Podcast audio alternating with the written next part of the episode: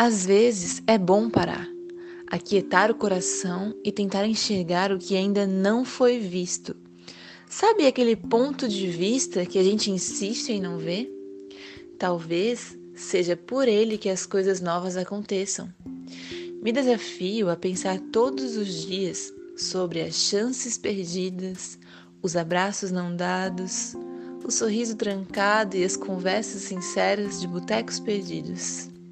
É difícil traçar esse caminho de volta ou mesmo recobrar a consciência para fazer valer a pena, e por isso a melhor escolha tem sido respirar. Reparar no tempo desperdiçado e nas palavras que não tiveram alcance são formas de separar. Eu adoro separar. Separo tudo em caixas, mesmo que imaginárias só para colocar a vida no eixo.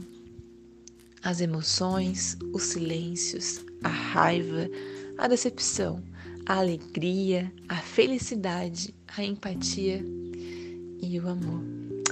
Tem me feito bem ver que onde sofria, como todo mundo, não sofro mais. Entender que minhas indagações e desejos nada têm a ver com o outro, mas sim comigo apenas tudo tem seu tempo e, graças a Deus, o tempo tem me regado sorrisos e felicidade.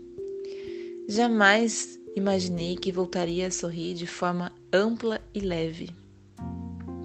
E olha, como é gostoso sentir a paz invadindo e mostrando nas entrelinhas que veio para ficar. Essa paz tem nome, sorriso, carinho, abraço, beijo e tantas outras coisas que não contarei, porque a inveja é algo real.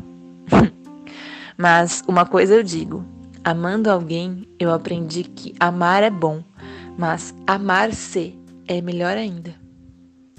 Comece por aí. Um beijo e até já.